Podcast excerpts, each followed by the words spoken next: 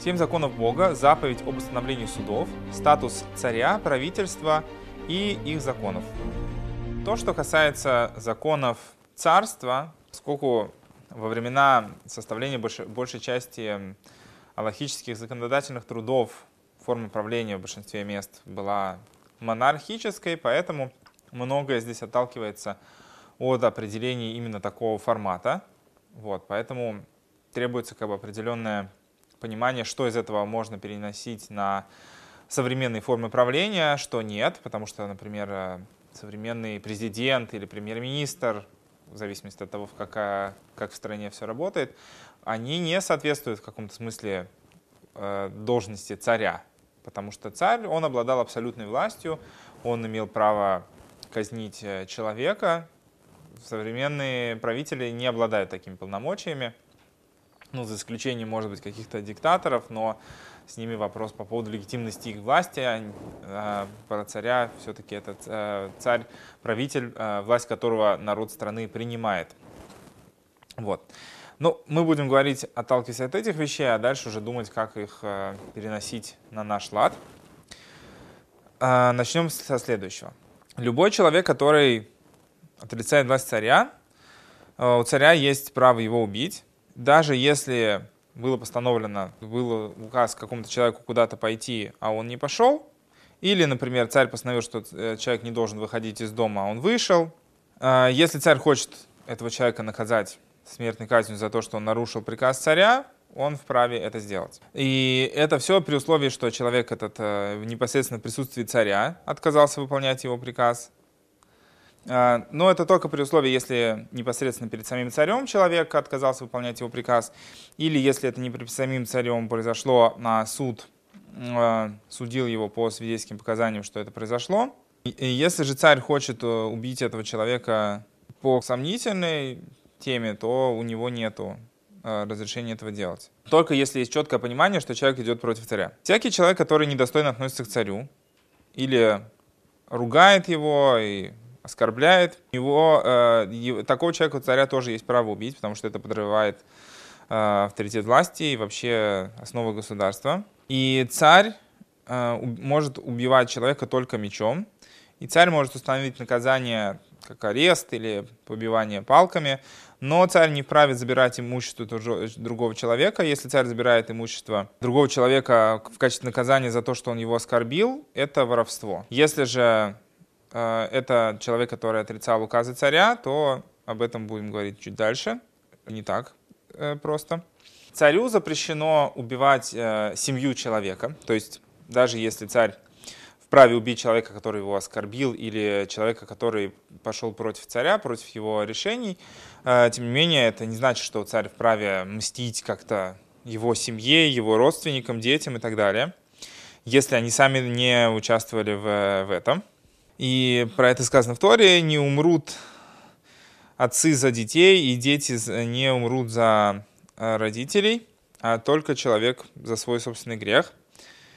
И также сказано в Деврея Ямим про Эмца, э, царя Иудеи, э, что убил он рабов, которые били царя его отца, но детей их не трогал. Как написано в Торе, та же самая цитата, да, что дети не умрут за. Э, за отцов, а отцы не умрут за детей. Все убийцы, все люди, которые кого-то убили, которых суд не мог а, осудить, потому что, например, не было достаточно свидетельств, чтобы осудить человека на смерть, но а, суд уверен, без всяческого тени сомнения, что этот человек да убийца, Просто суд должен судить справедливо и опираться на те принципы законодательства, которые э, прописаны в Торе. И если человек, если суд знает, что там судья абсолютно точно уверен, что этот человек убийца, но с точки зрения закона они не вправе его осудить. Допустим, нету достаточных там какие-то проблемы со свидетелями или еще что-то. Э, или этот человек, например, э, нанял кого-то, чтобы они убили за деньги. Э, у царя есть право казнить этих людей мечом, для того, чтобы исправить э, подобное поведение в стране, чтобы люди знали, что э, несмотря на то, что по Торе нет ответственности э, прямой у человека за подобные вещи, то есть, окей, суд не вправе судить его за смерть. Человек может сам знать, что таков закон. Не значит, что все должны быть безграмотными. Люди могут разбираться в законе.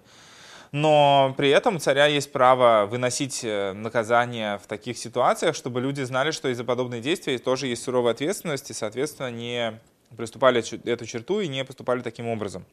Вот. И таких людей царь вправе казнить и повесить их э, на долгое время, чтобы распространить э, страх на других злодеев, чтобы люди знали, что вот такое наказание постигает человека, который ведет себя подобным образом. Но э, людей, которые нарушают другие э, грехи, то есть не про не убийство, а что-то другое, например, э, а, идолопоклонство, воры и так далее. В, в их как бы наказании в виде смертной казни нету такого исправления мира, как, а, как с убийцами, потому что они не настолько вредят обществу, как убийцы. Поэтому в, в их казни нету такого как бы такой э, пользы, скажем так, как наказание убийцы, который не вписался в рамки закона, хотя его поступок э, наделал много шума. Есть мнение, во-первых, которое говорит, что даже этих людей царь, да, имеет право наказать, если, может быть, в конкретном данном случае, да, будет большой э, резонанс от того, что царь так поступит, это окажет влияние на других людей, чтобы они отошли от своего дурного э, поведения. Равайна пишет, что, по его мнению, э, в том случае, если э, другие ну, нарушители не были осуждены судом. Вот. Но если тогда, может быть, не стоит их царю казнить, то есть царь не, не должен этого делать, но если они были уже осуждены судом, и суд не может исполнить это наказание, тогда царю стоит э, выполнить эту вещь с помощью, скажем так, доступных ему средств, исполнить наказание суда, чтобы этим самым укрепить власть суда и порядка, и, соответственно, создать более упорядоченное отношение к таким вещам в обществе. Э, также человек, который сводит людей с э, дороги, ну, с дороги истины в сторону, у царя есть право э, убить этого человека, чтобы человек не вносил смуту в народе, то есть люди, которые будут призывать людей э, там, заниматься, там, совершать какие-то грехи или что-то еще делать, царь вправе такого человека казнить, потому что это необходимо для исправления общества, так же, как э, устранить злодеев. То есть сам человек по себе, может быть, ничего такого не нарушает, но то, что он влияет на других людей, и это в конечном итоге может привести к тому, что взгляды общества изменятся в худшую сторону, этот человек делает хуже, чем если бы он сам просто согрешил, тем, что он влияет на других людей, что потом они будут грешить, э, и его влияние намного более пагубное, чем просто собственное нехорошее поведение. Законы, царств, э, законы царства, законы царя, э, они имеют статус закона. И если царь установил какой-либо закон, то этому закону нужно подчиняться – Теперь возникает следующий вопрос. У нас же сейчас нет царей, и вообще, кто такой царь? Откуда берется царь? Царь — это человек, неплохо, да, э, что жители этой страны согласились и приняли его над собой как царя. Но э, если они не соглашаются, чтобы этот человек был над ними царем, а он просто захватил власть силой, то, то это просто, как бы, получается, бандиты, захватившие власть, и понятно, что к их э, законам нет смысла прислушиваться, и все, что они будут там взимать в качестве налогов, это будет просто воровство. То есть царь — это человек, которого люди, да, признали над собой как царя, а не тот, кто исключительно силой удерживает власть. Ну, это вообще, на самом деле, не такой же простой вопрос, потому что что значит э, сила удерживает власть? Если постфактум люди согласились с этим, то как бы сложный момент. Если он каждый момент времени силы удерживает власть, или он как бы изначально была как бы власть захвачена, но потом люди ее приняли над собой как власть. Это не такой простой вопрос. Здесь как бы э, у нас есть только общие положения, от которых можно отталкиваться. Вот, поэтому не, не так легко на, на этот э, вопрос найти ответ. про каждый конкретный случай требуется изучать более детально то, что конкретно сейчас происходит и как это все изначально начиналось. Также земля, которую захватил э, другой царь во время войны, то захват — это как полное приобретение, и вся эта земля принадлежит э, другому царю. Поэтому э, жители захваченной страны, они должны подчиняться законам новой страны, и это наподобие того, что они согласились и приняли на себя уже это царство, несмотря на то, что изначально это пришло посредством войны и захвата. И в этом случае законы этого царя — это не, не воровство, и все обязаны выполнять его законы. Э, я думаю, что разница здесь в том, если это не, пока не очень так четко видно, есть разница в том, что изначально была ли э, структура управление в виде царства установлено нормальным образом. То есть если это люди, которые просто изначально захватили власть, их никто не выбирал, они просто сами как бы это сделали, тогда их власть изначально нелегитимна. Если же люди изначально выбрали себе какого-то правителя, а, а потом он, допустим, захватил другие страны, то поскольку в данном случае это изначально отталкивалось от какой-то легитимной истории, тогда его власть э, будет распространяться, во-первых, на жителей своей страны и в том числе на жителей захваченных стран. А, но вопрос еще с легитимности военных действий тоже не так все просто. Мы об этом поговорим в дальнейшем в законах а, войны. Любой человек, который э, выбран правителем, э, жителями страны, или просто они приняли его как правителя, то у него есть статус царя. Поэтому любое правительство, которое правит в стране, у него есть э, статус царя вопросу установления законов, которые они устанавливают. То есть, если э, жители страны приняли над собой вот это правительство, вот, это, вот этих людей как, как правители над собой, то законы, которые устанавливает правительство, это законы, которые распространяются на всю страну, как законы царя. Это важный принцип, потому что ну, сейчас у нас не так много монархий, и не сами монархии сейчас устанавливают законы, вот. А в большинстве стран у нас там демократия или какие-то другие формы правления. А правительство, которое было выбрано людьми, законы, которые они устанавливают, это законы, и люди должны им подчиняться с точки зрения вот, э, законов царства, законов э, о, судах. Теперь поговорим о том, э, в каких э, сферах царь вправе устанавливать законы. Во-первых, законы царя, они касаются только тех вещей, которые одинаковы для всех. Например, царь вправе установить э, налог на всех жителей страны. Но если царь установил э, на какого-то отдельного человека или на какую-то определенную группу, то это не налог, это воровство. Да? То есть если это вещь, которая установлена одинаково для всех жителей страны, как бы закон, то это закон. Если же это э, э получается как некое притеснение определенных групп, то это не, не закон, который царь вправе принять. Ну, то есть закон-то он такой принял, но его статус э, попадает под определение воровства. Также законы царства не могут распространяться на те вещи, в которых есть э, э, удовольствие царя. И также законы царства, они работают в том случае, если у царя есть какой-то от этого выгода, например, налог, или в тех вещах, которые необходимы для исправления страны, то есть э, чтобы сделать для страны лучше, но не тех э, вещей, которые э, между конкретными людьми. В, этом, в этих вопросах нету у царя права устанавливать законы. Как бы это немножко входит в противоречие с тем, что мы говорили, а как же вот суды же устанавливают эти правила. Есть то, что имеет статус законы, установленные царством, законы, установленные правительством, а есть то, что имеет статус законов, установленных судом. Вот. И несмотря на то, что то есть, те законы, которые люди между собой установили или установили суды в вопросах э, того, как, как вести бизнес, как проводить сделки между человеком и человеком, эти законы обязательны для всей страны, но это законы, которые установили суды. И у них нет статуса э, тех законов, которые установило царство. И у царя нету, соответственно, права устанавливать на свои собственные наказания за эти вещи. То есть есть те законы, которые относятся к полномочиям судов, а, то, что касается взаимоотношений между людьми. Есть то, что касается всей страны целиком, а, непосредственно царя как правителя.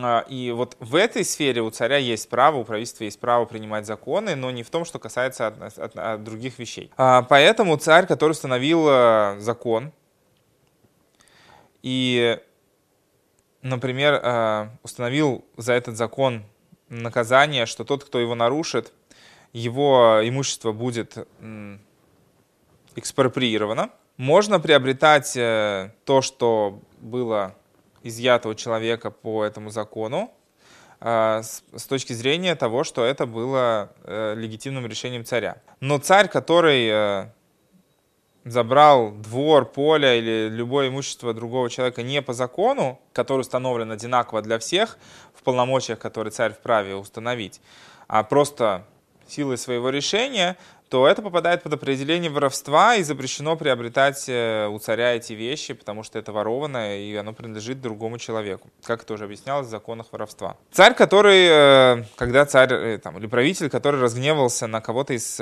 своих слуг, своих подчиненных жителей страны, из-за того, что этот человек, например, отказался выполнять царя, волю царя или что-то другое делать.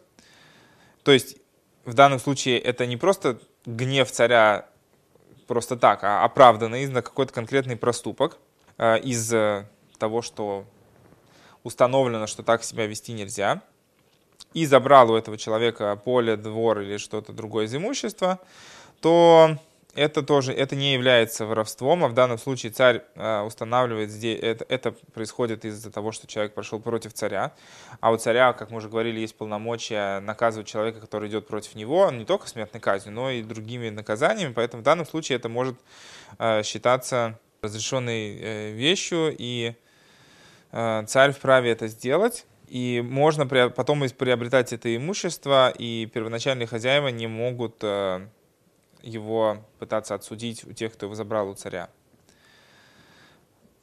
Потому что это как бы по закону царей было сделано, а, и цари вправе забирать имущество того человека, который идет против власти. Также у царя есть право устанавливать, именно устанавливать закон. То есть царь не вправе судить какое-то конкретное действие а, и придумать, как в нем будет идти закон если царь э, хочет установить закон, он должен установить закон для всех жителей одинаковый. И, и, соответственно, тот, кто будет его нарушать, будет попадать под определенную ответственность. Но царь не вправе э, вот какую-то конкретную ситуацию, в ней попытаться, вот именно в этой ситуации будет такое мое решение. То есть во всех других ситуациях будет другое, а вот конкретно в этой ситуации какое-то конкретно это находится в полномочии судов. Только судьи вправе принимать решения в подобных э, вопросах, обсудить какую-то ситуацию, под какие э, законы она попадает. А то, что было сказано выше, это то, что касается только непосредственно взаимоотношений между человеком и царем. То есть если человек против царя идет. Но если человек нарушил э, любые другие законы в стране, то его должен обязательно судить суд, и царь не вправе забирать в этих случаях его имущество. Также понятно, что законы, которые установили судьи и мудрецы народа в каждой стране, это законы, которые обязательны э, во всех э, судах, обязательны для всех судов в этой стране. И все должны их выполнять с точки зрения выполнения законов царства и выполнения заповеди о судах, которая лежит на Бнейнох. Но это не сам закон царя, поэтому царю не принадлежит право судить по своим законам. То есть выполнение законов царя – это из обязанностей жителей страны, как э, выполнение закона о судьях, но сам э, царь не вправе судить по своим законам, по установленным, потому что это не его полномочия.